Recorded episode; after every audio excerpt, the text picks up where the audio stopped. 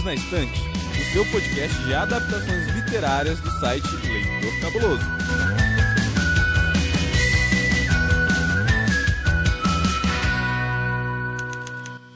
Olá, você que está nos ouvindo. Sente-se confortavelmente em sua poltrona, erga os seus pés e abra seu livro, porque hoje nós vamos falar de literatura e literatura boa, literatura nacional. Eu sou Domênica Mendes e aqui ao meu lado está ela, a podcaster cabulosa mais mineirinha de todo o Brasil, Priscila Rúbia. Até que enfim! A gente tá gravando de novo. Aê!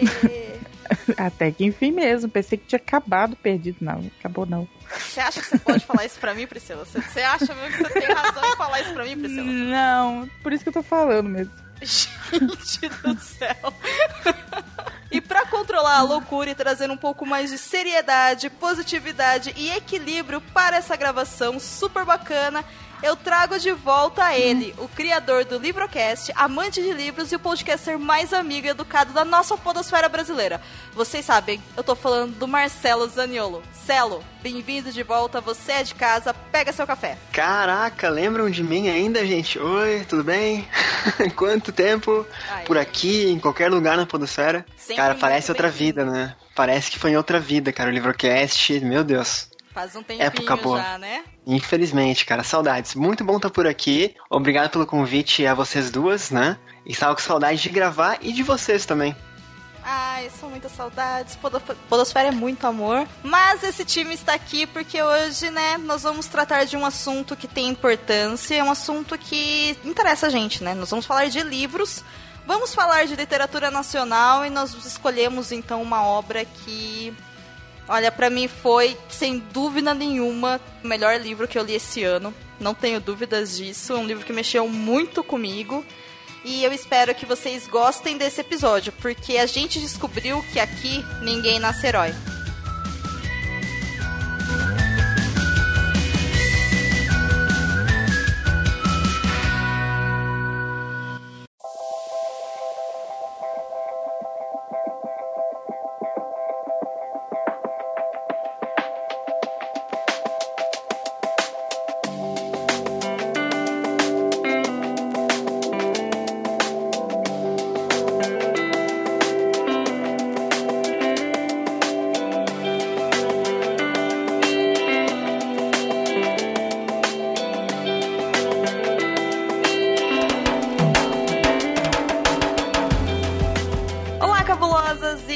Cabulosos, sejam bem-vindos à primeira sessão de recados do Perdidos na Estante.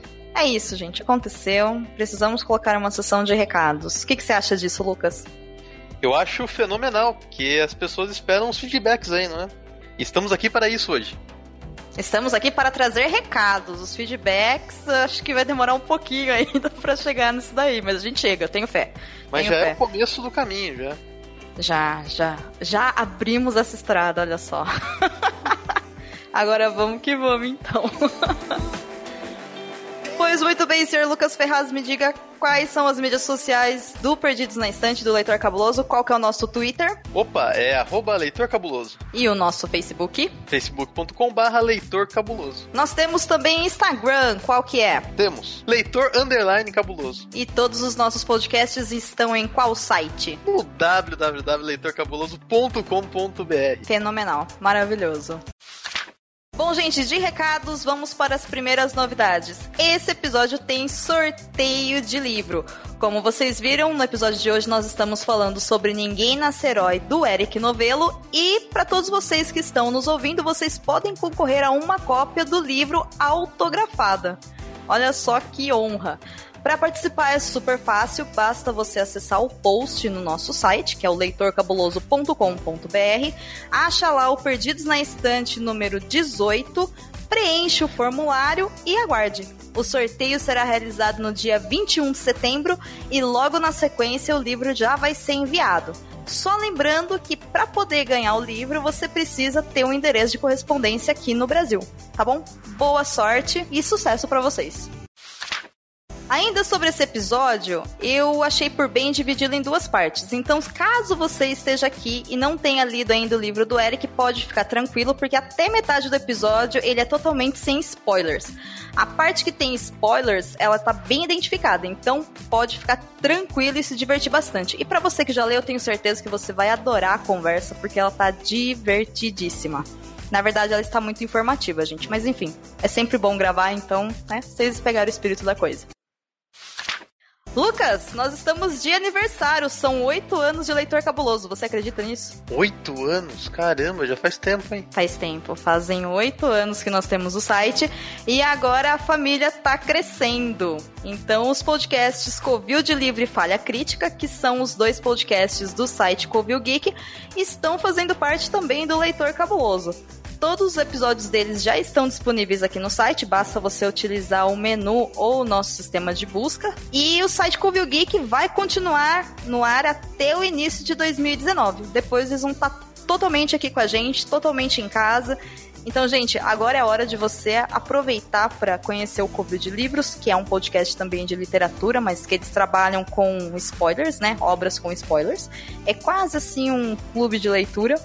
E o Falha Crítica, que fala sobre assuntos de cultura geek em geral. É super bacana, o trabalho deles é super legal.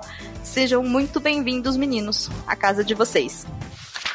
E eu fiquei sabendo, senhor Lucas, que o senhor teve a honra de gravar com o Lucien por esses dias, é verdade? Pois é, o Lucien emergiu de sua caverna e chamou-nos aí para gravar no episódiozinho. Eu, Paulo Elache e Carlos Helva. Cabuloso Cast Especial 10, que agora todo Cabuloso Cast é um evento especial. demora a acontecer, é sempre especial. E a gente falou sobre o livro e o filme de 2001, Odisseia no Espaço. Foi uma gravação bem divertida. Eu ouvi o episódio, está realmente muito bom e, gente do céu, eu ainda só não consegui decidir se eu quero ler ou eu quero ver, mas vocês mandaram muito bem, vocês estão de parabéns. Eu não sei se o objetivo era esse, incentivar alguém a ver ou a ler, mas né? Eu gostei, vocês estão de parabéns. Sempre muito bom ver um cabuloso cast, totalmente dirigido, editado e apresentado pelo Lucien, né? Lucien Saudades Vol. Enfim, muito bom. Para poder ouvir esse cabuloso cast especial, basta acessar o site leitorcabuloso.com.br que vocês encontram ele lá bem fácil. E eu fiquei sabendo que tem chamadas para contos e temos novidades nisso, é verdade? Sim, tem. Bom, é, a gente está sempre recebendo conto direto aí para publicação no site, né? Que a gente coloca lá na nossa sessão de contos e no fim do ano a gente junta isso tudo num e-book.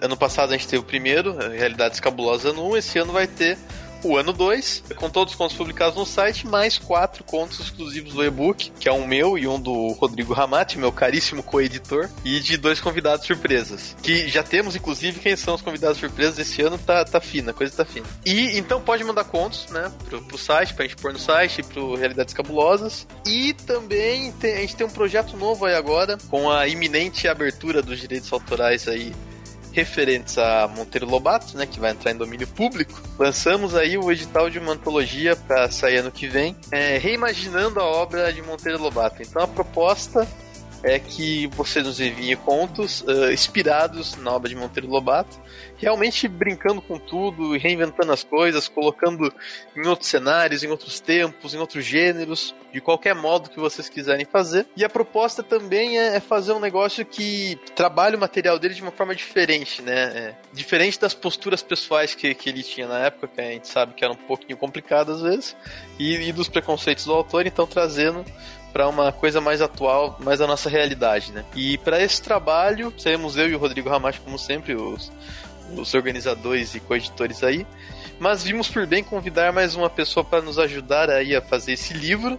Então teremos a companhia da Lu Bento, que é aqui uma madrinha aqui do site e tudo mais, que é livreira, blogueira, etc. Tem um trabalho bem bacana e vai estar junto com a gente na organização desse livro. Então, estamos muito ansiosos aí por começar a receber os contos. O link aí do, do, do edital vai estar no post e aguardamos seu material. Então, hashtag manda contos. E senhor Lucas Ferraz, fiquei sabendo que o senhor agora vai ministrar um curso no Sesc Sorocaba, é verdade? Pois é, vejam só. Surgiu essa oportunidade aí de fazer um, um trabalho junto ao Sesc Sorocaba. Então, pretendo que seja um negócio bem interativo e tal, que a gente troque bastante experiência, né? Quero me colocar como mediador dessa coisa, muito mais do que, do que como uma pessoa que está dando um curso mesmo, né? Para fazer um negócio bacana. E a intenção também é que ao final é, a gente consiga fazer um e-book também de, de, desse, desse processo, né? Com pontos das pessoas que participarem. Então vai ser em setembro, quatro sábados, né? A partir do dia 8 de setembro. E vai ter duração de 3 horas por dia, das 3 às 6 da tarde. E as inscrições estarão abertas a partir do dia 28 agora de agosto. Então, se você for aqui de Sorocaba ou região, será muito legal recebê-lo por lá, ou recebê-la por lá também. E qual que é o custo para poder participar desse curso? É free! Muito bem, gente. Então, pessoal de Sorocaba e região, prestigie o menino Lucas trabalhando. Vá lá, aprender a escrever seus contos, por que não? Aproveitando também questão de chamadas, como sempre, continua aberto as chamadas e recebimentos de podcasts para o programa do OPED, que é o podcast derivado da campanha anual Podcast é Delas, que é um projeto que eu cuido junto com o Rodrigo Basso do Covil de Livros. Ele é destinado para todas as mulheres que querem participar da mídia podcast, seja você já podcaster ou não. Se você sabe gravar, é só enviar o episódio. Se você não sabe, mas quer aprender, fala com a gente que a gente te ajuda nesse processo todo. Todos os episódios vocês podem conferir no site podcastadelas.com.br. E, gente, Vamos trazer mais mulheres para a mídia podcast porque vale super a pena. E para fechar, esse episódio só foi possível graças ao financiamento coletivo do Perdidos na Estante através do Padrim. É, nós iniciamos o Padrim há mais ou menos três meses. Demorou um tempo para a gente conseguir alcançar a primeira meta, que era de 200 reais por mês, para poder manter esse podcast mensal.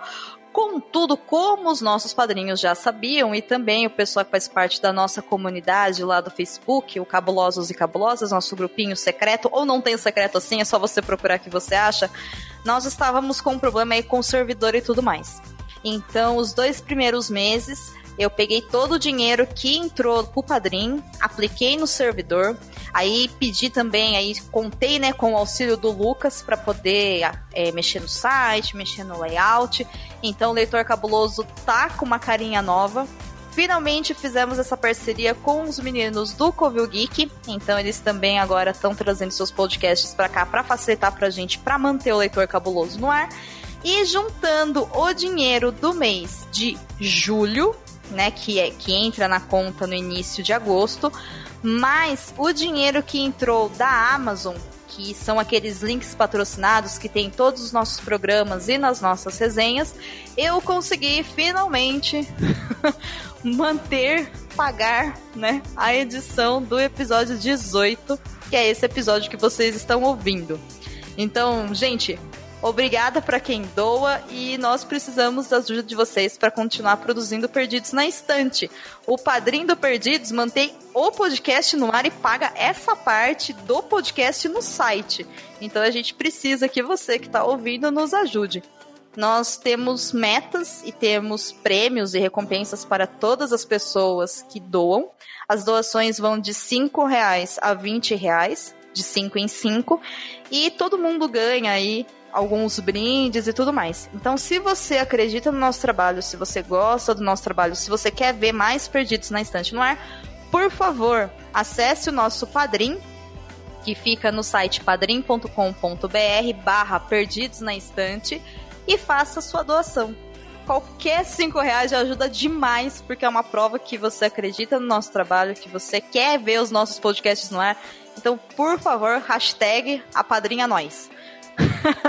e nossos agradecimentos especiais aos nossas madrinhas e padrinhos que estão ajudando esse podcast a existir nesse momento. Muito obrigada, Lu Bento. Renato Dantas. Carol Vidal. Ana Lúcia Merege. Marina Kondratovic. E Edgar Egaúna. E, e, peraí. E Edgar Egaúa. É difícil falar o nome dele da Marina, né? Pedimos desculpas se erramos, mas, gente, de nome difícil também tenho eu, sei como é que é, então espero que vocês não tenham se importado. E muito obrigado também a todas as madrinhas e padrinhos que nos ajudam todo mês a manter o podcast existindo. Muito obrigada também a você que faz o download e que divulga nas mídias sociais os nossos programas e os nossos conteúdos. Sem mais delongas, Fiquem agora com o episódio número 18 do Perdidos na Estante sobre Ninguém Nasce Herói.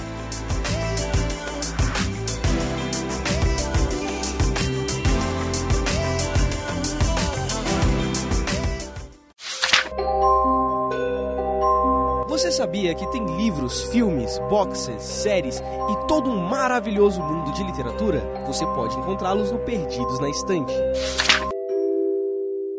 Vamos falar então de Ninguém Nasce Herói. Esse livro ele foi escrito pelo Eric Novello, um autor que vocês já conhecem aqui de casa. Tem vários cabulosos casts que falam sobre tanto os livros dele quanto sobre ele. Aqui também a culpa, né, Lucien? Beijo, Lucien, do hashtag Somos Todos Noveletes e tem um motivo para isso. Eric, desculpa por essa hashtag horrorosa, mas não teve jeito. O livro Ninguém Nasce Herói foi lançado ano passado, em 2017, pela editora Seguinte, que é o selo jovem da Companhia das Letras.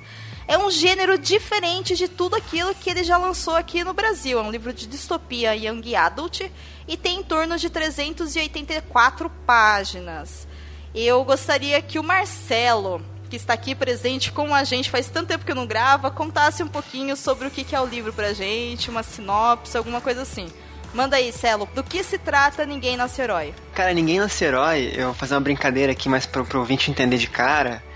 Ele basicamente conta a história do nosso Brasil de hoje em dia, com a nossa política praticamente igual ao que ela é, com um pouquinho de fantasia. E aí esse pouquinho de fantasia, ou de distopia, ou... Não, não fantasia de, de magos e coisa, mas a questão de, de mais de um universo que não existe, uma parte que realmente ainda não é real, ainda, espero que não seja. Né? Então ele é muito próximo, assim.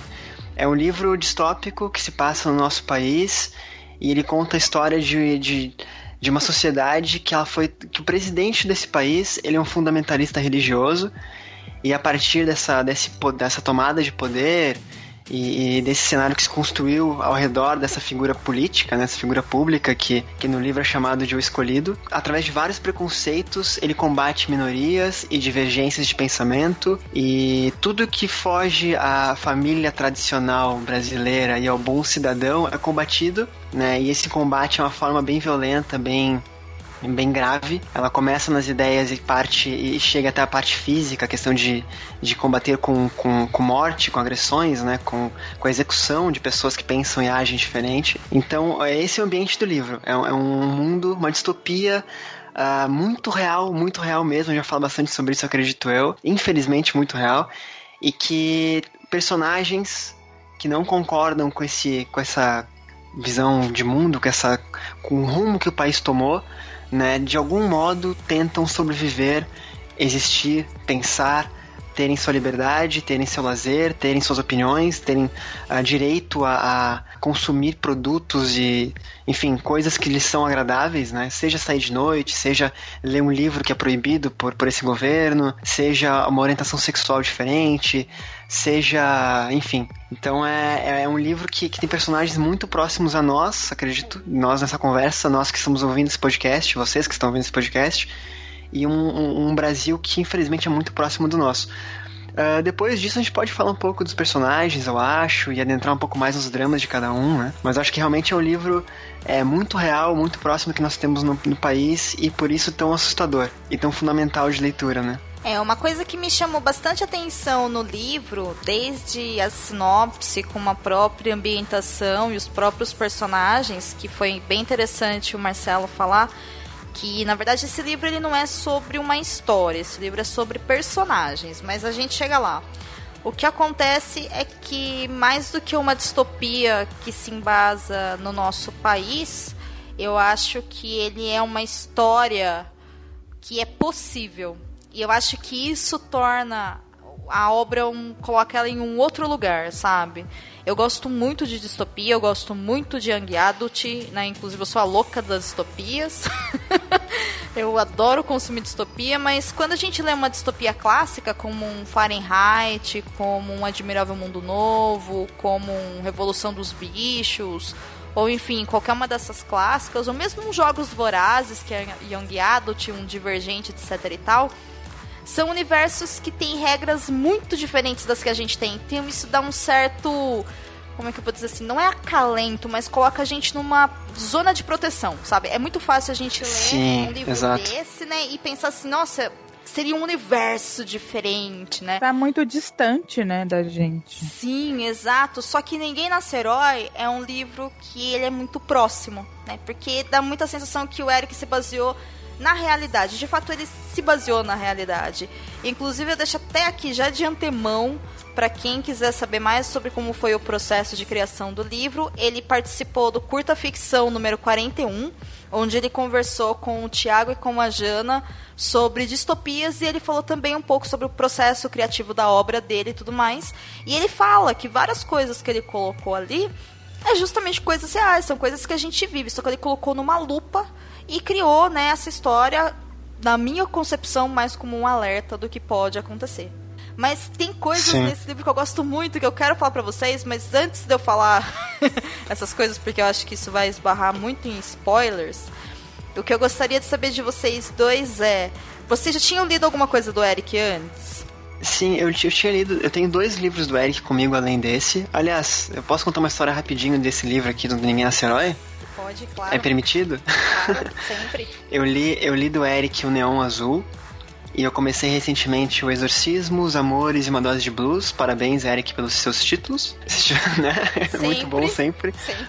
Sempre bom dizer. Agora, agora só um parênteses breve sobre Ninguém Nasce Herói. Cara, é, a gente fez um amigo secreto entre o pessoal da Podosfera e YouTube ano passado. E de Natal, se não me engano, acho que foi, né, Dô? Foi, foi no final do ano. Aí tinha lá uma lista de o que quer ganhar, né? E a primeira coisa que veio na cabeça foi o Ninguém Nasce Herói, coloquei como sugestões de, de, de, de presente, porque eu queria muito ler desde o lançamento dele. E cara, foi muito engraçado que eu ganhei o presente.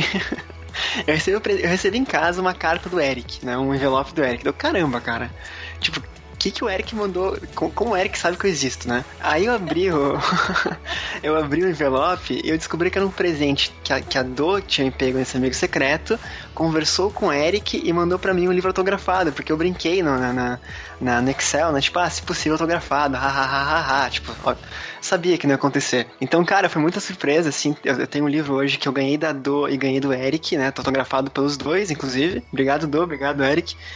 E foi uma experiência muito legal, assim.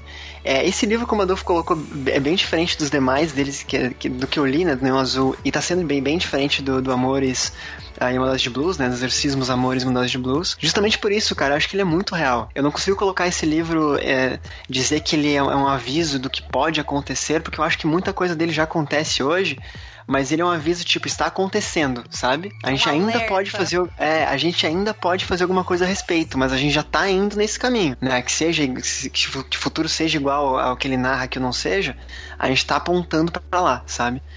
E então é um pouco diferente, mas enfim, o Eric escreve muito bem, né? Isso é. Não sou eu que falo, né? É, vários leitores dele, vários fãs dele, nos quais eu me incluo, então é sempre garantia de, de uma boa leitura e uma obra bem escrita e ideias diferentes, né? Então, esse foi o primeiro livro do Eric que eu li. Eu tenho outros.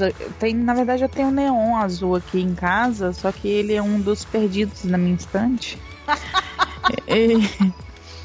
eu não li ainda, mas eu não, não um daqueles perdidos que eu não pretendo mais ler. É, é um dos que eu quero ler e não li ainda porque, né? Então esse eu foi o primeiro dele que eu li realmente. E eu gostei bastante. É um incentivo a mais para ler outros livros.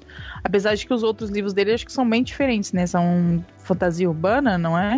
Não me engano. Isso, isso, isso. É, eu também não li nada do Eric fora o Ninguém Nasce Herói. Eu também tenho aqui em casa é, tanto o Exorcismos quanto o Sol Amarelo, né, que é da Draco. O Neon Azul, infelizmente, eu não tenho. Preciso fazer a compra na Amazon digital, porque não tem mais físico. E eu fiquei surpresa, porque sempre disseram, né? Os livros do Eric são bons, o Eric escreve bem. A gente sabe que fã normalmente tem uma tendência a elogiar o trabalho e tudo mais, mas eu confesso que eu fiquei surpresa. Eu recebi pelo Eric, através da editora, a prova do livro antes de ser lançado, e depois recebi a versão original. Quando eu recebi, eu já sentei ali, comecei a ler, e sabe quando assim o livro conversa com você, o livro faz sentido, você tem vontade de ler? Por inúmeros motivos eu acabei demorando. E eu tô contando isso, na verdade, para estimular você, que se você tiver o livro e estiver pensando, ah, mas eu comecei, dei uma paradinha, tal, não tem problema. Pega de novo desde o começo e vai. Porque assim, quanto mais a gente lê esse livro, mais a gente se envolve com os personagens, mais a gente se envolve com aquela história, mais a gente torce por eles. E no final, eu estava assim, nas últimas cenas eu estava com os olhos cheios de lágrimas, soluçando absurdamente no sofá, entendeu? Foi Exatamente. esse o sentimento. Eu juro, eu chorei lendo o final de Ninguém Nasce Herói. Não porque ele é triste, ele não tem um final triste. É uma distopia, pasmem vocês, que não tem um final triste. Porém, ele é muito emocionante. A gente se envolve com a história, a gente sente um chamado de Santa Muerte para ir lutar junto com eles. Nós vamos acabar falando agora na zona de spoilers que lutas são essas, como é que pode fazer. Então, eu encerro esse bloco convidando você que está ouvindo e se preocupa, né? Ou se interessa por tudo que está acontecendo no nosso país, por tudo que está acontecendo no mundo, na verdade. Se você precisa de um livro que vai te ajudar a entender e vai também te ajudar a lidar com isso, mas não de uma forma positiva, mas de uma forma mais reflexiva, a gente tentar entender. A gente precisa desse alerta, então leia Ninguém Nasce Herói, porque eu acho que a gente consegue sim. Sabe, eu acho que tem como consertar, mas vai dar trabalho. Então, fica o convite. E agora eu acho que a gente pode entrar na discussão de verdade com spoilers, porque é onde a graça toda acontece.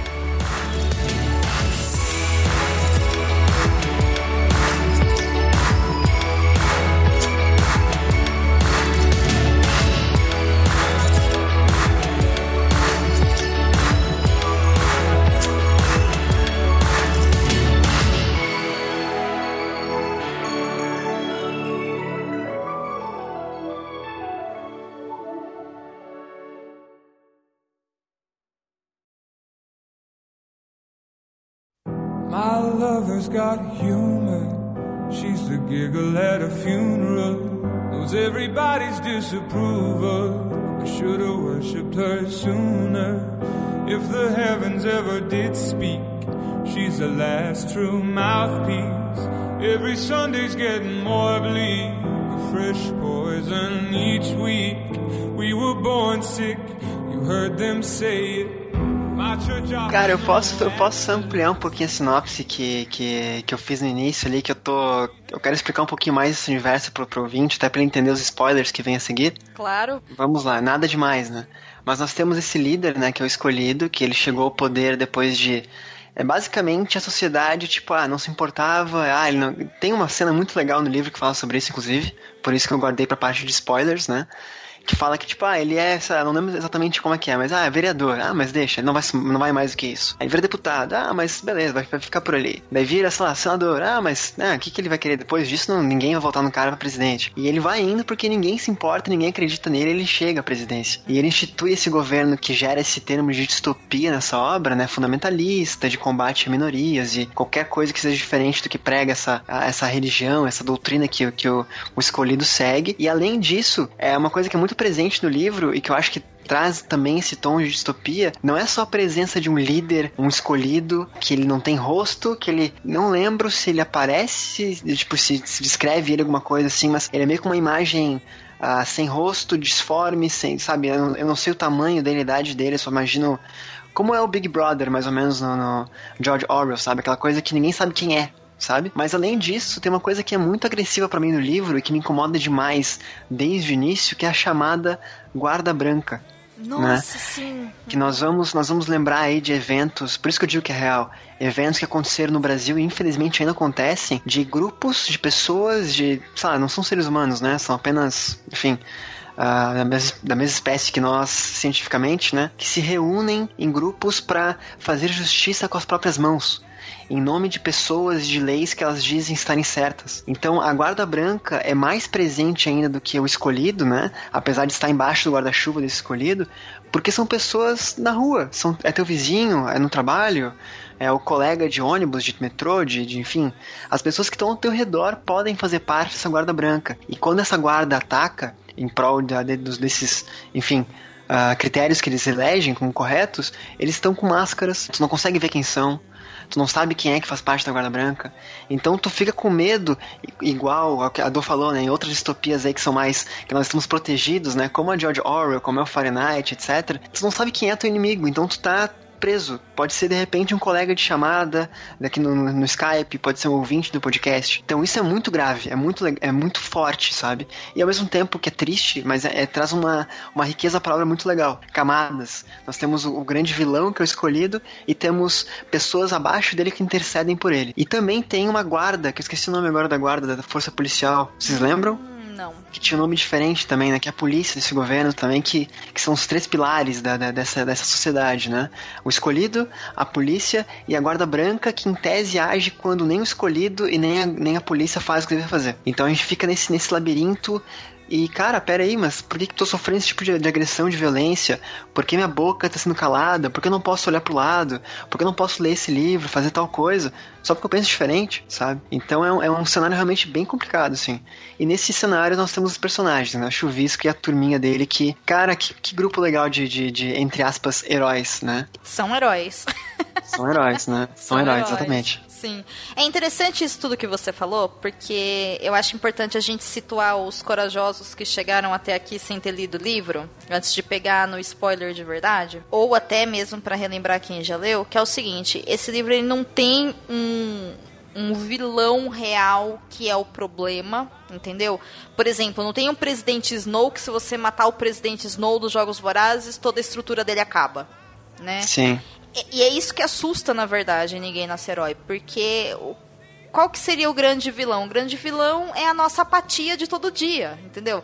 É a gente não prestar atenção no que os nossos políticos estão fazendo, no que a liberdade de expressão está sendo calada, no que as fake news estão jogando. É a gente pensar, ah, vai ter eleição em outubro, ah, tanto faz, né? Só vamos evitar aquele político X que fez tal coisa. E, gente, não é assim que se escolhe líderes de país. Não é assim, não é você votar lá uma vez a cada dois anos, virar as costas e depois ficar reclamando que seu salário não sobe, que você não tem emprego. Não é assim que funciona. Porque se a gente pega um fascista nesse processo, ele sabe como utilizar o próprio sistema para se erguer. E é isso que o escolhido faz. E o que torna tudo assustador é que o escolhido ele não chega lá através de vias sanguinárias. Entendeu? Ele não chegou lá porque ele tinha um super exército e aí matou um monte de gente e chegou no poder. Não, ele chegou por vias legais. Quem colocou ele lá foi o povo. Então, o livro ele traz, claro, os heróis, né? Que é o Chuvisco, a Amanda, o Kael e todos os amigos dele, o Pedro, etc e tal, são pessoas como nós, né? Ao menos nós que estamos gravando aqui, que são pessoas que não concordam com esse governo autoritário. E aqui autoritário eu estou colocando um autoritário entre muitas aspas leve, porque também não é como se, olha, eu sou contra o governo, então alguém vai me matar. Não é assim que funciona. A gente não tem execuções legais nessa sociedade brasileira. A gente sabe que coisas ruins acontecem. A gente sabe que, por exemplo, se você se expressar contra o escolhido e os seus protegidos, provavelmente você vai pagar por isso. Ah, como que você vai pagar? Não vai entrar um bando de nazista e matar a sua família. Provavelmente você vai ficar sem emprego e vai acontecer algo muito ruim próximo a você. Né? E a gente não sabe muito bem quem é, a gente não sabe as regras desse universo, a gente não sabe quem está do lado de quem, como o Marcelo disse, né? A gente não sabe quem que é a guarda branca. A gente sabe que tem esse grupo que bate em pessoas na rua, a gente sabe que tem esse grupo que, sei lá, espanca, né, os os homoafetivos, os transexuais em saídas de bares, a gente sabe que, sei lá, lugares são incendiados, etc e tal, mas a gente não tem assim execuções públicas a mandato do escolhido. Entendeu? É isso que eu tô querendo dizer. Então, torna as coisas assim, um senso de responsabilidade muito diferente do que a gente está acostumado. Porque se fosse um inimigo real, era só todo mundo se juntar e contra ele. Mas e quando o inimigo é o próprio, o próprio povo que está tentando fugir desse inimigo, entendeu? E quando o inimigo somos nós mesmos, a nossa irresponsabilidade, a nossa apatia, o nosso ah, eu não tenho nada com isso, o nosso ah, eu vou votar nulo, o nosso ah, eu não sei o que fazer, né? É isso que o livro fala. E eu acho que o mais incrível dessa obra é que apesar de todo esse alarde, né, e todo esse alerta que é feito, ele é feito por personagens que têm características humanas E aí o Eric, ele cria essa história mostrando tudo isso, falando assim, olha, a culpa é nossa se isso tá acontecendo. E ao mesmo tempo ele fala assim, mas espera um pouquinho. Ninguém nasce herói, então tem alguma coisa que a gente pode fazer. E quando ele fala que ninguém nasce herói, ele na verdade está querendo dizer que todos nós podemos ser heróicos.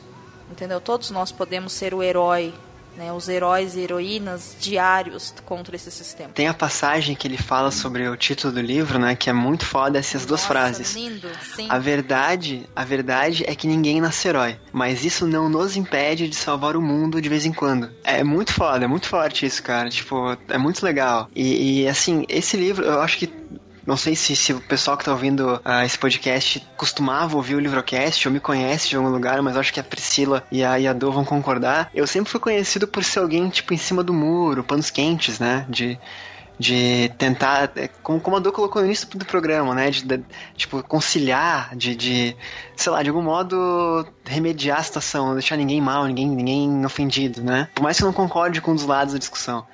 E esse livro, ele causou uma mudança muito grande em mim, de, de, de, perspectiva, assim. Hoje em dia eu sigo sendo uma pessoa tranquila, uma pessoa na minha, mas, cara, é, de algum modo eu acho que eu comecei. Eu gosto de acreditar que eu comecei a fazer minha parte, sabe? E eu devo muito isso ao Chuvisco, aos amigos dele. Acho que é o Chuvisco mais que foi com quem eu mais me identifiquei na, na obra, assim. Ao, ao Eric, óbvio, né? Então, antigamente, se eu ouvia, por exemplo, uma piada machista, sabe? Antigamente, eu, por mais que eu não achasse graça, eu já não achava graça antes de ler esse livro, mas eu fingia que não tava ouvindo e, sabe, deixa assim mesmo. Hoje em dia, eu de algum modo tento refutar esse tipo de ideia, sabe? Eu não parto pra cima da pessoa e, peraí, cara, por que tá fazendo piada? Olha que babaca que tu é. Não, não, não sou agressivo, mas eu tento mostrar que há um outro lado. Questão de visão política. É, amigos meus, familiares, pessoas bem próximas têm visão, visões políticas bem, bem discrepantes das minhas. E até um tempo atrás eu não falava nada a respeito, porque eu achava que realmente, tipo, cada um sabe de si, cada um. Isso não vai me, me afetar de algum modo, né? Esse livro mostrou que não, cara, que eu devo. Eu tenho é, um dever para comigo mesmo, para as demais pessoas que, que têm esse tipo de visão, de repito, não ser agressivo, não brigar, mas tentar mostrar que há um outro lado, sabe? É, e eu acho que isso é muito grande, porque é, é como, como, como, o título fala, eu não sou um herói, né? E eu também não estou fazendo mudanças drásticas, salvando o mundo com meu tipo de argumentação. Mas eu tomei um, um caminho de tentar fazer o que me convém, né? E aí eu acho que a gente pode puxar, por exemplo, cada personagem no livro, aí vamos, vamos mencionar alguns, né? A, a Gabi, Chuvisco, Amanda, Dudu, Pedro, a, o próprio Júnior, né? Cada um deles tem a sua forma de se portar contra o escolhido e contra essa sociedade. Uns são mais agressivos, uns são mais teóricos, uns são mais, como é que eu posso falar, mais ousados e uns são menos, né, são mais medrosos. E o livro mostra que não tem errado, né? Tu pode querer ir pra, pra, pra rua com armas e tacar fogo nas coisas e querer, tipo, violência para resolver, mostrar que tu tem razão, o que, o, que eu particularmente não concordo, né? Mas existe essa visão, esse lado de, de guerrilha quase, né? Mas também tem um lado de quem quer vender um livro que é proibido, ou nem vender, entregar, distribuir um livro proibido na rua. Um ato tão simples, né? Mas de que de algum modo tá fazendo sua parte. É uma atitude heróica nesse cenário. Então isso mostra que as pessoas não têm que pensar grande. Óbvio, se tu puder fazer mais, faça. Vá até onde sua coragem permitir que você vá, vá até onde os seus recursos permitirem, né? Mas se você fizer um pouquinho, cara, de tipo, dar um reply num tweet de alguém que falou uma coisa muito errada no, no, no Twitter, por exemplo, sabe? Dá um reply, cara, olha só, de repente, tu poderia procurar tal e tal fonte. Tudo bem, se a pessoa não for atrás, aí tudo bem, você fez sua parte de tentar, pelo menos, sabe? Eu acho que a mensagem desse livro vai um pouco nesse viés, de cada um tem que tentar fazer um pouco o que pode para tornar o nosso mundo melhor para todos, não só para si mesmo, sabe? Cara, é um livro assim muito foda, ele é muito foda. E justamente ele não tem aquele aquele aquela história de o final que conta, ele não tem uma história, ele é mais de personagens, né, como a Do colocou. E eu acho lindo isso, cara. Falei demais. não falou não. E você, Pri, como é que foi a sua experiência? O que, que você puxou de Ninguém Nasce uhum. Herói? Você já sabe como se tornar uma heroína? Enfim, hashtag vamos pra luta. É isso aí. Quando eu comecei a ler o livro, é, eu já tinha visto uns tweets do Eric falando sobre a criação do livro na época que ele estava criando. E foi bem na época daquilo que as pessoas não podiam sair na rua de camisa vermelha. Ah, sim. Que dava confusão, entendeu? Foi bem nessa época que acho que ele começou a escrever o livro. Foi mais ou menos nessa, nessa época que era uma coisa. Eu realmente naquela época fiquei um pouco assustada com, com o que estava acontecendo. Falei, meu Deus, o que, que vai acontecer agora? As pessoas estão agredindo umas às outras por causa da camisa que elas estão usando. Entendeu? Eu fiquei. Realmente me assustou aquela, aquela, naquele momento. Só que aí, tipo, isso passa, né? Tipo, você se assusta naquilo, aquilo parou, né? A gente não vê, pelo menos, acontecer tão forte agora, igual tava naquela época. Mas não, o perigo não significa que o perigo acabou, que, que o perigo de, de da merda acabou, entendeu? Então o livro é para meio me serviu para lembrar isso. Por mais que aquele período assustador tenha se acalmado um pouco, pode piorar e, e muito ainda, entendeu? Ele é muito real, entendeu? O que assusta é que ele é muito real. Que não é uma distopia igual eu tava falando distante lá, por exemplo, jogos vorazes. Um negócio de jogos vorazes acontecer vai demorar. Assim, tem que Nossa. ter uma mudança muito drástica Sim. e tal. E mesmo outros livros, eu não, não li esses clássicos, como o Admirável Mundo Novo, mas eu sei como que funciona e tal. E mesmo assim é uma coisa muito distante. Mas isso, o, o do, do, Ninguém Nacional, Nasce Herói, é uma, assim, é uma mudança pequena. É, é, mais ou menos igual o conto da Aya, entendeu? É aquele negócio de você não lutar quando acontece alguma coisa ruim. Tipo, ah, igual o, o, o Celo citou. Ah, ele virou deputado. Ah, deputado? O que, que, que, deputado faz? A gente nem sabe o que, que deputado faz. Ah, ele virou presidente da Câmara. Ah, mas agora ele tá tipo, por baixo dos holofotes e vai logo vai cair. Ah, ele virou presidente. E aí instaurou uma, uma ditadura fundamentalista. E aí? Entendeu? Porque, porque ninguém. Ninguém. Acho que talvez viu acontecer mas não fez nada porque teve aquela esperança de que não, não vai acontecer, entendeu? Às vezes a gente fica naquela esperança de que eu não vou fazer nada porque não vai dar nada. E às vezes dá, dá alguma coisa, às vezes dá merda. Então, ficou muito claro que o, o que aconteceu, o que aconteceu, muito por causa da apatia de quem via e sabe? Não tô falando que, ah, não lutar o suficiente. Talvez mesmo lutando o suficiente poderia acontecer, mas muita gente, eu principalmente, sou muito apática com relação a isso. Eu prefiro ter esperança. Mas às vezes ter esperança não é o suficiente, entendeu? Não, não dá para você só contar com a esperança de que não vai dar merda. Muitas vezes a gente tem que fazer alguma coisa. E se fazer alguma coisa não significa sair na rua, ou talvez nem signifique no protesto. No protesto é bom, ajuda, mas às vezes nem significa isso. Às vezes uma pequena mudança, uma pequena coisa, igual eu me identifiquei muito com o Chuvisco também, porque né, bem no começo do livro ele não procurava não é, entrar em em grupos anti o governo, nem nada assim, embora ele era claramente anti o governo, porque ele tinha medo. Ele tinha simplesmente medo de dar merda para ele, principalmente para os amigos dele. Então, esse sentimento é, eu entendo e, e, eu me identifiquei muito com ele. Mas ele, mesmo com esse medo, ele conseguia fazer a parte dele, que ele fazia pequenos atos, queria acreditar que aqueles pequenos atos eram um, um sinal de luta, de resistência. Então eu, eu gostei bastante que é uma coisa muito próxima e, como a gente já falou, é um alerta de que pode dar merda e que a gente tem que ficar atento, não ficar só na esperança. De ficar atento realmente e bradar quando alguma coisa acontecer, não deixar passar porque, ah, foi só uma coisinha. E não, essa coisinha pode virar uma bola de neve e acabar dando errado, muito errado. Cara, Cara, eu tenho, eu tenho. Desculpa, pode, pode ir, pode Não, eu só quero reiterar uma fala da Priscila que eu achei fantástico. E, e, é uma coisa que é verdade, né? Se o governo que você tá, independente de onde você mora e você tá ouvindo isso agora, independente da época, se a forma como as coisas acontecem no seu país, quando a gente fala em questão governamental, algumas decisões no legislativo te provocam medo, já é um sinal que tem algo errado. Entendeu? Já é um sinal que tá na hora de se responsabilizar, tá na hora de ficar mais atento, tá na hora de tentar achar a sua forma de lutar. E eu acho que o que é fascinante realmente nessa obra é que ele mostra o Eric através dos personagens é que existem inúmeras formas de lutar. Quando a gente fala de lutar, a gente tem muito essa ideia de romantizar, né, guerras e romantizar ditaduras e tudo mais. O que de fato a mídia acaba ajudando a gente, por quê? Porque tem que passar uma mensagem clara, objetiva e que no final vai resultar em alguma coisa. Mas assim, gente, a gente não precisa esperar ser criada uma ditadura fundamentalista religiosa ou não, ou qualquer tipo de sistema que beira uma ditadura para poder tentar resolver as coisas. A gente pode tentar impedir que isso aconteça.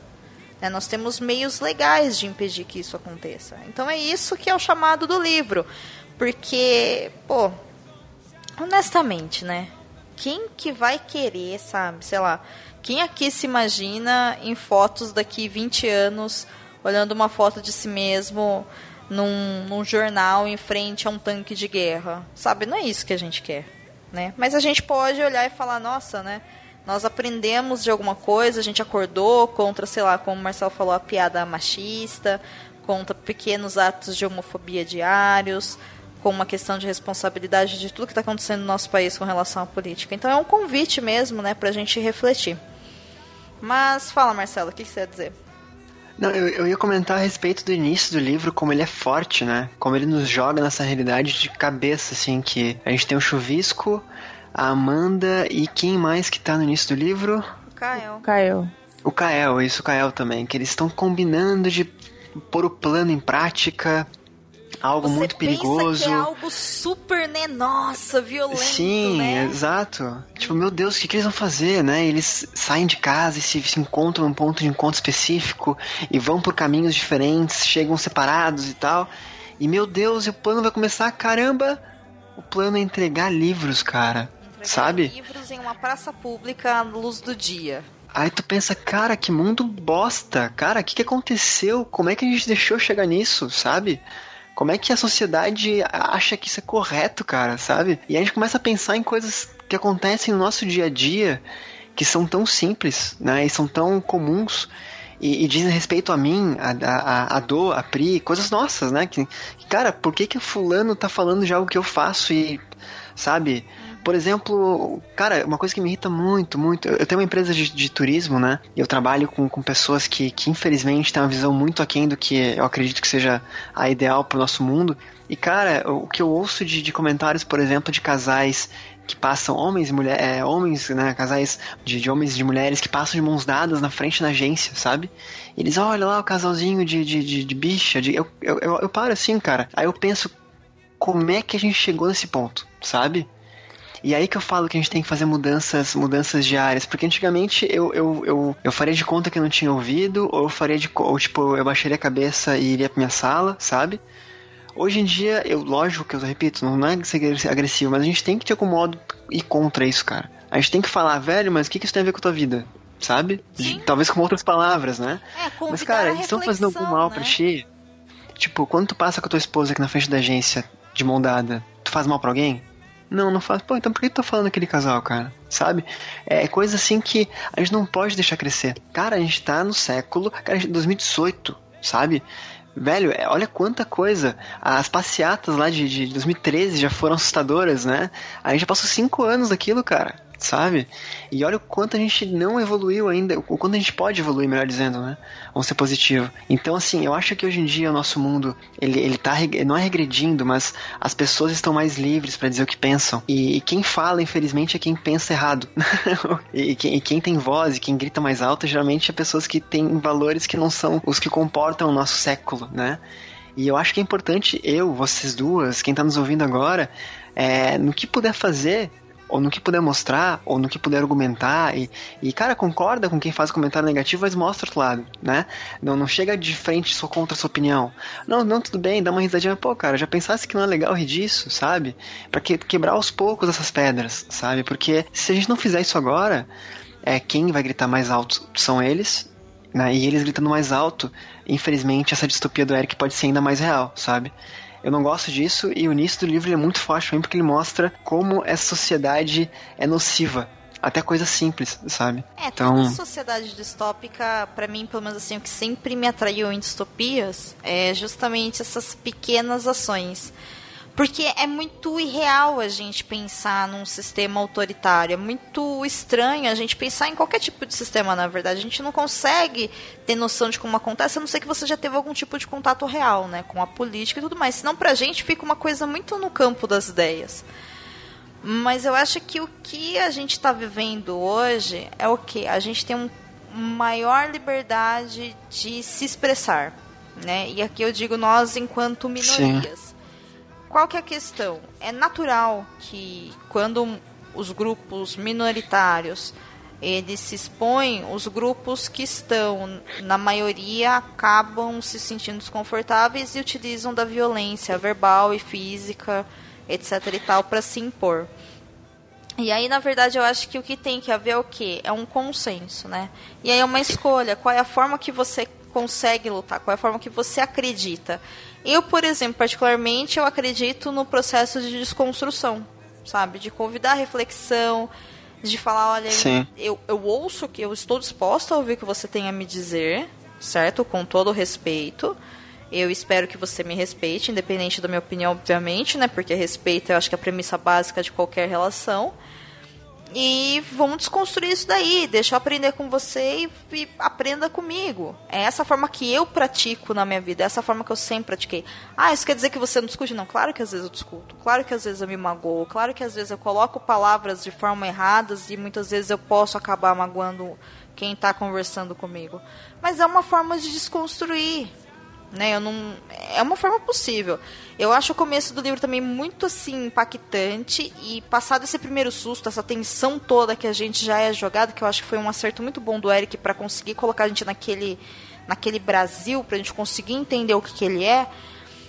A outra cena que me impactou assim demais é a cena do tiro, sabe? Quando acontece a festa, que aí a, a guarda Nossa, branca sim. invade, né? Uhum. E até então a guarda branca invadir e matar a mulher, eu achei, eu imaginei que poderia acontecer alguma coisa. Só que sim. o chuvisco ele estava protegendo a gente, né, de qualquer mal que pudesse acontecer naquele livro. E quando aconteceu aquilo com a mulher, eu fiquei muito surpresa, mas eu não fiquei tão surpresa quanto o fato do Pedro matar uma, alguém da guarda branca para defender os amigos. E foi ali que eu parei e eu olhei e falei, gente, existem muitas formas de se lutar. Sim. Cada um deles está tentando lutar do jeito que pode.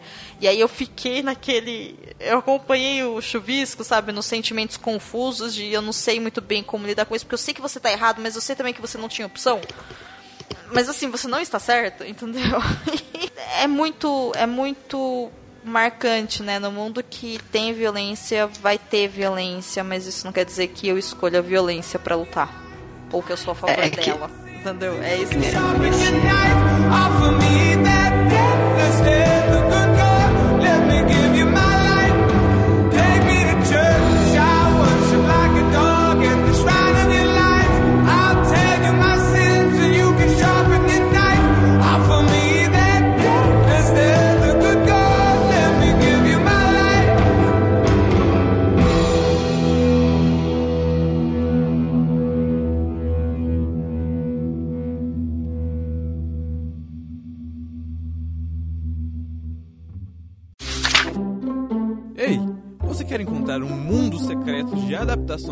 literárias? Sim, mas onde? Perdidos na estante. Is this the real life? Is this just fantasy? Caught in a landslide, no escape from reality. Open your eyes. Look up to the skies and see.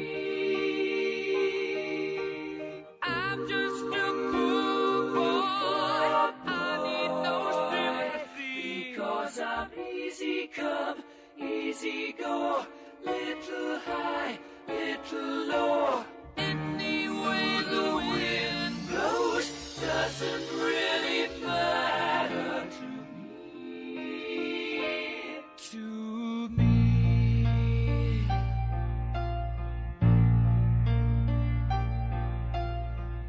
Nesse mundo também, ele coloca, o Eric coloca um pacto de convivência, né? Sim. Em que o, o escolhido em tese teria dito, né, com base em todos esses, esses atos de violência e guarda branca, etc., ele teria dito que ok, você pode pensar e fazer o que você quiser, né? Que a gente vai, vai aceitar a sua opinião, né? E aí, essa cena do tiro, ela me choca um pouco menos que uma cena que vem um pouco. Eu já vou comentar sobre ela um pouco a seguir, porque assim, é, a gente tem na metade do livro, início do livro, uma passeata em que o Chuvisco e os amigos dele, o Kael, a Amanda, vão, né? Que seria uma passeata, porque afinal nós podemos nos manifestar, né? A gente tá nesse pacto de convivência, a gente pode falar o que a gente pensa, e tem uma passeata, né? Organizada, se não me engano, foi a Santa Muerta que, que, que organizou essa passeata, que é um grupo de, de, de resistência, vamos colocar assim, né? Com essa figura mexicana, essa máscara da morte e tal. Nesse momento ali, eu pensei, cara, o que que vai dar esse, esse, essa passeata? Não pode dar coisa boa, né? Eu tava com medo pelos personagens, né? E realmente dá uma desgraça enorme, porque nós temos a passeata e vindo em direção à passeata nós temos o guarda branca, né? Então tem um conflito generalizado com polícia, tiro, bomba e enfim, um embate realmente gen- O que a generalizado gente bem vê, violento. né, toda vez que tem uma passeata de verdade que a gente liga a TV, é aquilo. Exatamente. Exatamente. Nesse momento na festa, eu imaginei que fosse dar alguma coisa errada e eu fiquei preocupado porque, cara, eu- o Eric é muito talentoso, ele não vai colocar uma cena parecida com a anterior, sabe? Não vai chegar aqui na festa e ter um grupo da Guarda Branca pura e simplesmente. Vai ter alguma coisa a mais ou diferente, né? E o a mais ali, é, primeiro a gente se choca pela morte de alguém da festa, né? Que a gente não esperava que, que fosse de fato morrer alguém naquela festa ou daquela forma, num palco, a pessoa com o microfone na mão, falando para quem estava presente, né? Dizendo da importância de eventos daqueles e tal, das precauções que eles tomavam, né? E a pessoa é alvejada e cai no palco e morre. O primeiro choque é esse. Agora o choque maior é a reação de um dos, dos bonzinhos, né? Do Pedro, de realmente pegar a arma e pá, matar quem matou essa pessoa, né? E aí fica naquele dilema de caramba, cara. Tipo, o Pedro é, entre aspas, ali do grupo dos bonzinhos da história, né? É amigo do Chuvisco, é amigo meu, leitor, né? Eu gosto dele, eu aprendi a apreciar o personagem ele matou. Aí a gente fica naquela de que o mundo não é preto e branco, né? O Pedro, ele, ele, ele não é assim como ninguém é 100% bom ou 100% mal. São camadas. E a atitude que ele toma, como a Domenica falou, cara, realmente, ele fez o errado, mas fez o certo, mas fez o errado, mas fez o certo, mas fez... aí tu fica louco, né? E tu realmente, tu- aí assim, tu entra naquelas catarses criativas do chuvisco, né? Que é muito legal também, a gente pode comentar mais sobre isso. De a forma com que ele lida da- da- com aquilo. De, é um grupo de amigos muito próximos, que tá sempre juntos, e ele passa um tempo evitando o Pedro, né? E, e para mim, dali pra frente, o livro, assim, ele muda. Eu tenho pra mim que esse livro, ele não é aquele livro de emoções fortes e de reviravoltas e plot twists, né? Ele realmente é um livro meio lin- linear, assim. Enfim, não, não é uma aventura, né? Não é um livro de ação. É um livro de personagens e de cenário e, e onde as coisas acontecem às vezes nas entrelinhas, né? Tem conflitos, tem, óbvio que tem, né? Tem crescimentos muito grandes dos personagens, tem, mas é um livro meio estanque, assim. Nesse momento da festa, Imaginem que você, leitor, é uma bolinha de gude, uma bolinha de ping-pong, de tênis, enfim, e o livro, lentamente, reto, ele passa a ser uma ladeira. E tu começa a cair, sabe? Naquele momento, eu não consegui mais soltar o livro. Porque dali pra frente tem cenas muito importantes. Uma cena que a que mais me chocou, e assim, eu, eu acabei a leitura com o coração na boca, foi quando a- aparece a frase no livro, que tá o Chuvisco e o Pedro conversando, falando sobre a Santa Morte, ouvindo música juntos e tudo mais. Aham. E a última frase do capítulo é assim: E aquela foi a última vez que eu vi Pedro. Cara, aquilo me chocou de uma forma. Eu arrepio só de lembrar, sabe? Eu corri pro Instagram depois, eu, cara, Eric, como é que tu fez uma coisa dessa, cara? Porque, sabe, o Pedro é um amigo teu. E é um mundo tão real que eu pensei em amigos meus, sabe? Eu pensei em conhecidos meus, em pessoas próximas a mim que pensam diferente do que a maioria pensa e faz, e, e são julgados por isso, e que, cara, de repente, de uma hora para outra podem desaparecer, sabe? Podem não estar mais aqui por coisas bestas, sabe? Ele entrou num ônibus e o chuvisco nunca mais viu ele. E aí, aí eu tava com o coração na boca, aí tem a cena seguinte do Dudu, No né? cemitério. De que ele Cemitério, exatamente. E eu, caramba, cara, como assim? E aí a gente volta pra lá no início da conversa que essa distopia, apesar de ser distopia, a gente não tá protegido, né? A gente, não tá muito diferente dos personagens dessa história, né? Nós somos eles, de algum modo. E, cara, é tão real que isso me assusta. Eu parei o livro assim, eu fiquei pensando em, em todos os meus amigos e grupos de amigos que eu tenho, e, e, lugares que eu frequento, pessoas que eu, que eu admiro, mesmo sem, sem conversar, sabe? Tem aquelas pessoas que tu vai em festas locais que o cara, que grupo legal sabe? Que pessoas divertidas. Mesmo sem tu ter contato com elas e tu sabe que elas passam por preconceitos inúmeros, né? E cara, imagina um mundo onde as pessoas não podem ser assim. Isso ficou muito próximo de mim e o livro, o final do livro, realmente para mim assim foi uma, uma escadaria e eu era uma bolinha quicando e querendo parar, mas não tinha onde me segurar porque eu não tinha braços, afinal era uma bolinha, né? Então, cara, assim, ó, apavorante, apavorante, tá? O final desse livro pra mim foi apavorante e foi ali que eu pensei, cara, a partir de hoje eu tenho que ser o novo Marcelo. Né, fazer o que eu posso, o que eu acho correto, tá no meu limite, como eu falei, mas fazer a minha parte, porque é, se o mundo virar o que esse livro prega, ou algo próximo disso, pior ou melhor, enfim, é, eu, eu não quero olhar para trás e pensar que eu não fiz a minha parte, sabe? Independente de qual parte seja, né? Cada um vai ter que achar a sua aí nesse, nesse caminho. Olha, é, eu tenho que confessar que, tipo, essa gravação a gente é, remarcou ela, né? E, tipo, quando remarcou, faltava umas 100 páginas para me ler o livro. E aí, tipo, eu fui indo, fui indo, fui indo, e chegou hoje, faltava 60 páginas pra me ler ainda. Aí eu cheguei do trabalho, falei, não, ter que ler isso hoje. Aí eu cheguei, o Nelson perguntou, você vai jogar agora? Eu falei, não, não me, não me tenta, eu tenho que ler o livro. Aí eu sentei e fui ler o livro. E aí, tipo, eu, essa coisa toda do Pedro, do Dudu, não tinha chegado ainda.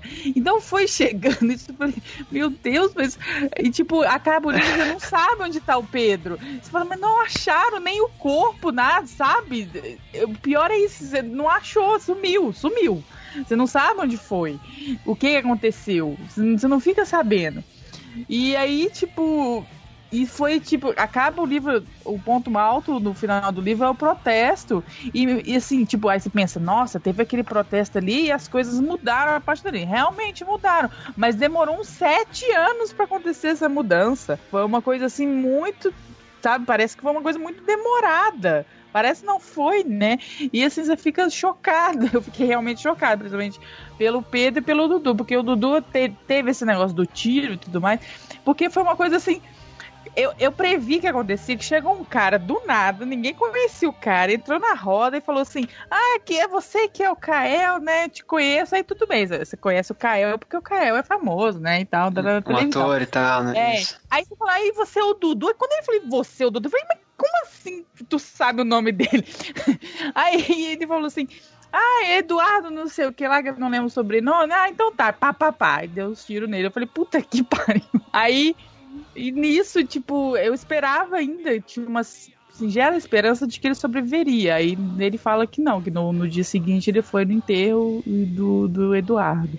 E aí eu fico, nossa, eu li o, o, final do livro assim muito rápido, porque vai acontecendo uma coisa atrás da outra e você quer saber o que, que vai acontecer em seguida. E é um atropelamento mesmo no final.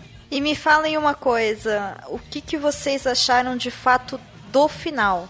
Eu achei interessante, como a Pri falou, que a história ela não acaba, né, do nada assim. Acontecem todas todas essas mortes, tem várias mortes também que acontecem que a gente acabou não falando aqui mesmo porque não cabe, né? Senão a gente vai fazer uma lista de acontecimentos da história, então a pessoa tem que ler para saber o que acontece.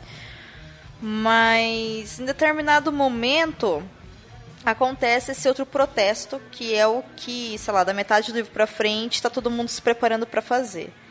Eu vou confessar para vocês que eu achava que o Eric ia colocar a descrição do protesto no livro.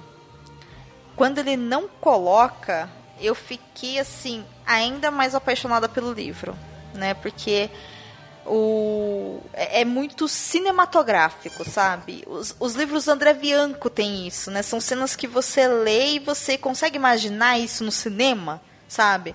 Então, você, imagina assim, o chuvisco em cima lá do caminhão, lá do, do negócio lá, no alto do palanque, o Júnior do lado dele, e ele abaixa a máscara de Santa Mônica, pega no microfone e bum, acabou. Não importa o que ele fez, entendeu? Ele, ele incorporou a Santa Muerte, ele incorporou a revolução, entendeu? Ele, ele tomou uma atitude, ele fez parte daquilo, ele se aceitou, na verdade, como um membro resistente de fato, né? Ele superou o próprio medo em prol de tomar uma atitude para a sociedade como um todo. Esse foi o jeito que ele achou de ser um herói. Ele se tornou um herói ali. E ok, tiveram outros personagens que se tornaram heróis quando morreram, quando mataram, quando entregaram livros, quando entraram em ONGs para ajudar crianças, enfim, cada um deles se torna herói em um determinado momento. E esse é o momento que o Chuvisco, na minha concepção, se torna um herói. E na sequência, a gente tem o, a finalização do livro em si, que é onde a gente fica sabendo que de fato, todos esses problemas com a sociedade eles ainda não acabaram, claro, né? Mas já estão aí numa fase de recuperação. O escolhido caiu, mas que tudo isso demorou sete anos. E eu achei fantástico, porque as coisas não, não acontecem, sabe? Na velocidade que a gente quer. O escolhido ele demorou anos para chegar onde ele estava, demorou anos para deixar a sociedade do jeito que estava, para deixar o Brasil daquele jeito, para proporcionar um ambiente seguro suficiente para a guarda branca bater em pessoas e matar pessoas. E igualmente demorou um tempo para que os brasileiros percebessem isso e derrubassem ele. O que, que vocês acharam de fato do final? Entendeu? A cena final, que é uma cena que ela causa um conforto, mas também uma coisa meio de uau, é tudo muito recente, eu ainda estou muito confusa com relação a isso, né? É isso que o Eric faz na minha concepção. Ele coloca a gente nesse mundo, a gente vive com eles e aí de repente acabou, acabou, mas não sei se acabou, sabe? Então, como foi para vocês a cena final, a leitura da cena final do livro Ninguém Nasce Herói? O final, assim, podemos dizer que é um final feliz. Porque as coisas acabam bem, né? Tipo, a, o, o escolhido é preso e tudo mais. Mas o final não me deixou feliz. É, as coisas terminam felizes, mas a, o preço é muito grande.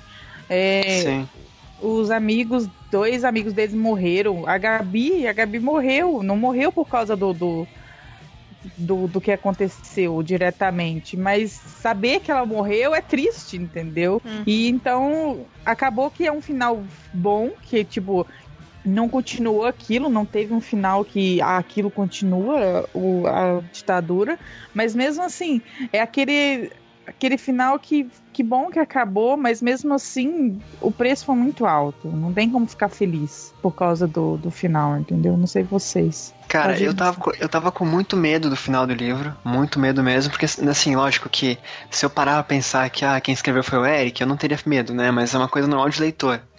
Ainda mais tratando de um livro young adult, né? Tu para pra pensar que nós temos um grupo de entre aspas, heróis, né? Que não são heróis, mas nesse contexto acabam fazendo sua parte e, e o sendo. E eu pensei, cara, é, será que no final desse livro, bem no início da leitura, assim, eu pensei nisso. Será que esse grupo fazer alguma coisa que vai conseguir derrubar o escolhido? Né? E tem uma discrepância muito grande de forças ali, né? De um lado nós temos todos um, todo um governo, um pilar político, né? Um, um grupos sem rosto de, de, da guarda branca que agridem, agridem quem pensa diferente. E do outro lado nós temos alguns jovens é, muitos deles que, que, que são, enfim, vida simples, não ganham muito dinheiro, vivem, batalham diariamente para ter a, subsistência e tal. E eu pensei, cara, se, se no final do livro uh, houver alguma coisa que esse grupo faça que resolva o país, né, que resolva aquele contexto social, eu não vou gostar sabe? Porque eu vou achar que é muito impossível, sabe? É um pouco daquela coisa que, que a gente tem, por exemplo, Vingadores, né? Do, do Thor, do Deus Thor lutando com, com a Viúva Negra, por exemplo, sabe? É uma coisa meio, caramba, peraí, são coisas completamente diferentes de, de magnitude, né? E ao longo da leitura eu fui percebendo que não, que o intuito do Eric realmente era provocar mudança no leitor também através do, do espelhamento dos seus personagens, né? Então eu, eu, fui vendo essa construção de que ali ninguém, por exemplo, depois, depois dos sete anos, né, que houve essa mudança no final do livro, que é positiva, mas não é, não é feliz como a gente gostaria que fosse. A gente gostaria que todo mundo tivesse ele feliz no final do livro, junto, comemorando, mas não é bem isso que acontece, né? Ah, todo mundo perdeu muito no caminho, perderam-se pessoas no caminho, amigos no caminho, perderam-se, ah, em última instância, anos, né? Perderam-se horas de, de, de, de, que podiam fazer outras coisas ao invés de estar lutando e tudo mais. Mas esses sete anos, o que aconteceu ali não foi o que o Chuvisco fez. Não foi aquele discurso do Chuvisco em cima de um carro na, na, na passeata que mudou o mundo. Não foi eles entregando livros livros que mudou o mundo. Não foi o Kael nas peças dele que mudou o mundo. Não foi a, a, a Gabi ajudando as ONGs que mudou o mundo. Mas ao mesmo tempo foi tudo isso, sabe? Então eu acho importante a gente pensar, é, é meio louco, né? Porque não foi, não, não foi só eles, mas ah, o fato de eles terem engrossado a voz daquela Santa Muerta, daquele, do grupo de todo mundo que pensava diferente, que queria resistir àquela realidade, tornou as coisas possíveis. Isso me, me remete muito ao processo de educação, né? De fato. É uma coisa a médio e longo prazo. Não é uma coisa que, se, que vai acontecer agora, né? As coisas que a gente faz no, no, uh, nesse âmbito de, de social, de política, não é revertido em uma semana, um mês. São processos longos, né? E muitas vezes uh, o resultado não é exatamente o que a gente queria, né? Por isso que a gente tem tanta luta, por exemplo, dentro da própria esquerda, dentro de próprias minorias, né? Sejam, seja, seja qual for, de, é, é, por mais que as pessoas ali estejam no mesmo, na mesma minoria, no mesmo grupo que sofre o mesmo tipo de preconceito, algumas visões são diferentes e alguns objetivos também são. Porque as pessoas, enfim, são diferentes, mas o final desse livro ele, ele é muito bom para mim, porque ele, além de dar um desfecho satisfatório para a história, ele nos faz perceber que a gente já faz parte de um todo, né? E que se às vezes a minha vida ela tá boa, né? Eu sou um cara branco, uh, classe média, alta, eu tenho meu apartamento, tenho minha vida, meus amigos, eu tenho meu dinheiro, fazer minhas coisas. Cara, de repente alguém do meu lado não tem isso. E eu acho que é justo a gente fazer algo não só pensando em si mesmo, mas pensando nesse coletivo, sabe? E isso, é, na hora que, que, que, o, que o Chuvisco coloca a máscara, vai pro microfone e corta, eu achei assim, caramba, cara, sabe? Eu não sei se, se metaforicamente falando, ao colocar a máscara, podia ser qualquer um de nós lá em cima, sabe? Tipo, podia é ser a Domênica, podia ser a. Sabe? Essa brincadeira de caramba, ele é, beleza, ele é o chuvisco, a gente sabe que ele que tá lá. Mas botou a máscara, para quem tá vendo o discurso, cara, podia ser qualquer pessoa lá em cima. E ao mesmo tempo é todos, né? Então é muito legal essa, essa análise assim de final de livro. E para mim foi perfeito. Perfeito mesmo, assim. O livro do início ao final, assim, ele tem um ritmo muito bom, ele acrescenta muitas ideias, muitas reflexões, e é aquele tipo de leitura que permanece contigo depois de terminar, sabe? E tá comigo ainda, né? Por um bom tempo vai continuar comigo. Eu fecho com a minha opinião dizendo que apesar de todos, todas as perdas e todos os pesares que ninguém nasce herói traz, né, na história do chuvisco, como a Pri disse, outros personagens aí se perdem do decorrer da história, eu considero o final do livro como bom, como positivo. E eu vou falar por quê. A gente tem um hábito de conforto que é natural ao ser humano, e eu acho que não tem nada de errado nisso, desde que a gente também consiga entender que não é disso só que a gente vive, de achar que para uma coisa ser boa, ela tem que ser confortável. E de, num universo, né, num mundo, numa sociedade onde as pessoas perderam os seus direitos de se expressarem e de viverem, mas não de uma forma tão absurda como a gente estava acostumado, mas de uma forma tão real como ninguém nascerá e traz. Quando eu fico sabendo que o escolhido encontrou o seu fim, acabou o mandato, a sociedade está se reconstruindo e mesmo assim pessoas morreram, eu penso, ok, essas pessoas morreram, eu fico triste por elas mas ao mesmo tempo eu penso, eles venceram, porque a vida continua. E num sistema onde tem ditadura, onde tem fascismo, onde tem um fundamentalista religioso, onde tem uma guarda branca, onde você sai do bar e se você é bissexual, você é gay, você apanha, onde você usa uma camiseta vermelha e você pode ser chamada de petralha e ser espancado por isso, cara, o tempo e a vida acontecer é uma vitória. Então, todos os dias a gente tem sim uma responsabilidade de desconstrução. A gente tem um chamado para poder fazer alguma coisa, né, de acordo com, com, com a forma, com a arma que a gente acha que é mais adequada para o nosso perfil. A gente tem uma obrigação de construir uma sociedade melhor e viver numa sociedade melhor. Ou ao menos não estragar essa sociedade, entendeu? Não estragar a sociedade do amiguinho ou do inimigo, entendeu? Se você considerar dessa forma. E é isso, é um convite. Ninguém nascerá é um convite para reflexão, é um convite para a gente repensar quem somos e o que fazemos e e as próprio, o próprio processo de eleição de 2018, que vai ser um processo que a gente sabe que vai ser difícil, mas isso não é desculpa. Saber que é difícil não vai e munir a gente de ir lá votar e da gente estudar quem são os candidatos e quais são as propostas e ser responsável. Aqui a gente não está falando de um, que é bom para a Domênica. Nós estamos falando que, a, que o voto da Domênica tem que ser bom para o Brasil. E às vezes o que é melhor para o Brasil não é o melhor para mim nesse momento exato. E tá tudo bem, entendeu? Eu não sou o centro do país. É isso que a gente tem que pensar, talvez, no poder do que? De ser herói pessoalmente, mas na coletividade que nossos reflexos vão fazer a diferença.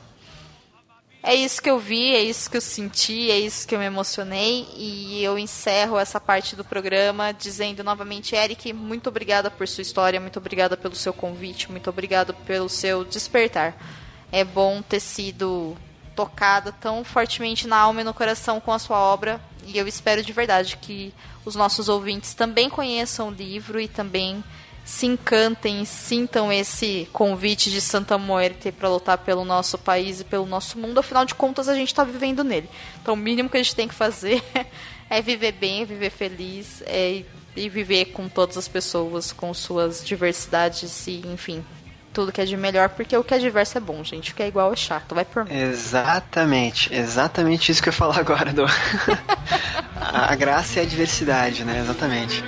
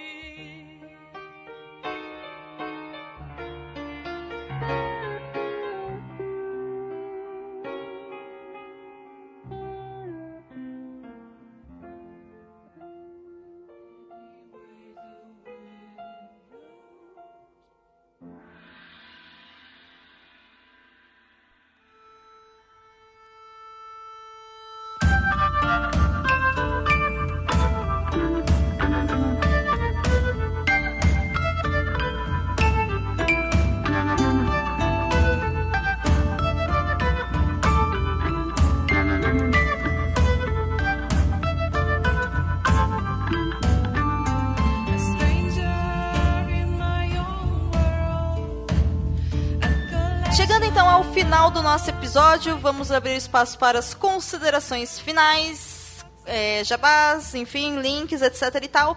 E eu peço a vocês que, a vocês, né, Priscila e Zaniolo, que deem uma nota de 1 a 5 selos cabulosos para o livro Ninguém Nasce Herói, do Eric Novello. Então, antes de mais nada, Marcelo, é sempre um prazer gravar com você. Eu fico muito feliz que você tenha aceitado o nosso convite. Muito, muito obrigada mesmo. Você sabe que eu sou sua fã, tenho muito orgulho da nossa amizade. E é isso, obrigada por ter gravado com a gente, obrigado pelo esse papo incrível. E eu fico verdadeiramente feliz de você ter aberto seu coração durante essa gravação, no sentido de não só falar sobre a obra, mas também falar o quanto que você tá nesse processo de desconstrução e ver seus próprios erros e seus próprios acertos. Eu acho que isso é a base da vida, sabe? Quando eu consegui fazer isso também, foi muito bom. Então, obrigada pela confiança, pela companhia. Por favor, esse espaço é seu, suas considerações, o que mais você quiser falar e a sua nota para o livro, por favor. Cara, é uma querida, né? é, e esse processo de desconstrução, ele não tem volta, tá? Eu prometo a você, ouvinte, que vale a pena que não tem volta. Uh, cara, a respeito do livro, notas, né? Cinco selos cabulosos, com toda certeza, né? Pensando que cinco ao máximo, senão daria sete, oito, vinte mil, enfim. É muito bom para mim, acho que é o livro, assim, da atualidade, cara misturando obras nacionais e internacionais, é um livro praticamente de leitura obrigatória, assim, sabe? Pensando em leitura nacional, é obrigatório. Pensando em, em contextos de internet, de polarização, é obrigatório de novo. Então, assim, eu não sei se é para todo mundo, talvez as pessoas não vão gostar, mas eu acho que, que é um presente ideal para aquela pessoa que pensa diferente de você. É um presente ideal para aquela pessoa que pensa parecido com você, sabe? Porque ninguém pensa igual, né? Então eu, eu acho assim, É, se você ainda não leu esse livro, cara, compre ele, sabe? Seja físico, Kindle, é, pleiteie depois um autógrafo do Eric que vale muito a pena, valoriza a obra, né? Mas é, um, é uma leitura fundamental, assim ainda mais em ano de eleição, ainda mais com os recentes escândalos no Brasil e questão de, de, de, de enfim, nossos direitos né, estão aí na, na em, em, votação na mão de pessoas que não pensam e não querem o nosso bem muitas vezes, né, geralmente, quase sempre. Enfim, leiam esse livro que realmente ele é, é formidável, ele é muito bem escrito, ele vai fomentar muitas discussões internas, eu acho que só por isso é, vale muito mais do que vários outros títulos que a gente tem disponíveis em livrarias e bibliotecas. Não menosprezando o livro, mas esse realmente é, é o livro do ano para mim também. Do. A respeito de jabás, Tô um pouquinho sumido da internet, mas em breve pretendo voltar com algum conteúdo novo, lançamentos e tudo mais. Voltei a escrever como há muito tempo não escrevi, então espero até o final do ano lançar livros novos ou talvez uma noveleta. Vamos ver o que acontece com, com essa história que ainda não foi terminada. Até lá, eu tenho dois livros para fazer jabá aqui para vocês, dois livros à venda por hora exclusivamente na Amazon. Um deles é um livro de conto, né? É de contos não, de conto, uma, um conto que saiu num livro chamado Sentimentos à Flor da Pele. O conto se chama Onde Não Deveria Estar. É um conto ilustrado, está à venda na Amazon. Link aqui embaixo na postagem, eu acredito. E o, o, o, segundo livro é meu primeiro romance, né? A trilogia dos pássaros, né? O Templo dos Ventos, que é o livro 1 um dessa trilogia, que também está vendo na Amazon. Então são obras aí bem, bem, para mim bem pessoais, que eu gostei muito de trabalhar com elas. Uh, são experimentos. A segunda obra dessa trilogia está para sair em breve também, logo depois dessa noveleta. E enfim, links na Amazon aqui embaixo. Meu site também marcelozaniolo.com ou .com.br, tanto faz. Vejo vocês por Twitter, por Facebook, por Instagram, por e-mail, por Scooby, por. enfim, é, é fácil me achar por aí. Gente, muito obrigado pelo convite. É muito bom estar gravando de novo e eu mal posso esperar para aparecer por aqui novamente. Nem eu. Adoro gravar com você, Marcelo. que bom. Só chamada, só chamar. Opa, olha que eu chamo, hein? Tô assim agora, tô chamando todo mundo. Enfim. E você, Pri, é sempre bom gravar com você. Eu fico feliz que nós tenhamos gravado, olha só, dois episódios juntas em mesmo ano. Gente, vamos quebrar a internet. Caramba. com o sarcasmo, naturalmente. Mas enfim, Pri, é sempre muito bom gravar com você. Eu fico feliz que você tenha lido esse livro, saído da sua ressaca literária que estava durando meses. E Pri, por favor, faça suas considerações finais, dê a sua nota, fale das coisas que você anda produzindo por aí, dê seu último recadinho pra galera.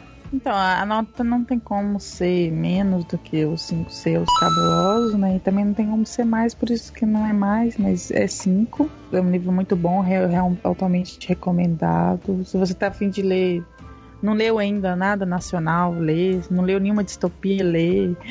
Tá afim de ler uma coisa legal, lê. Então é, é, bem, é bem interessante, muito bom o livro. Parabéns pro Eric.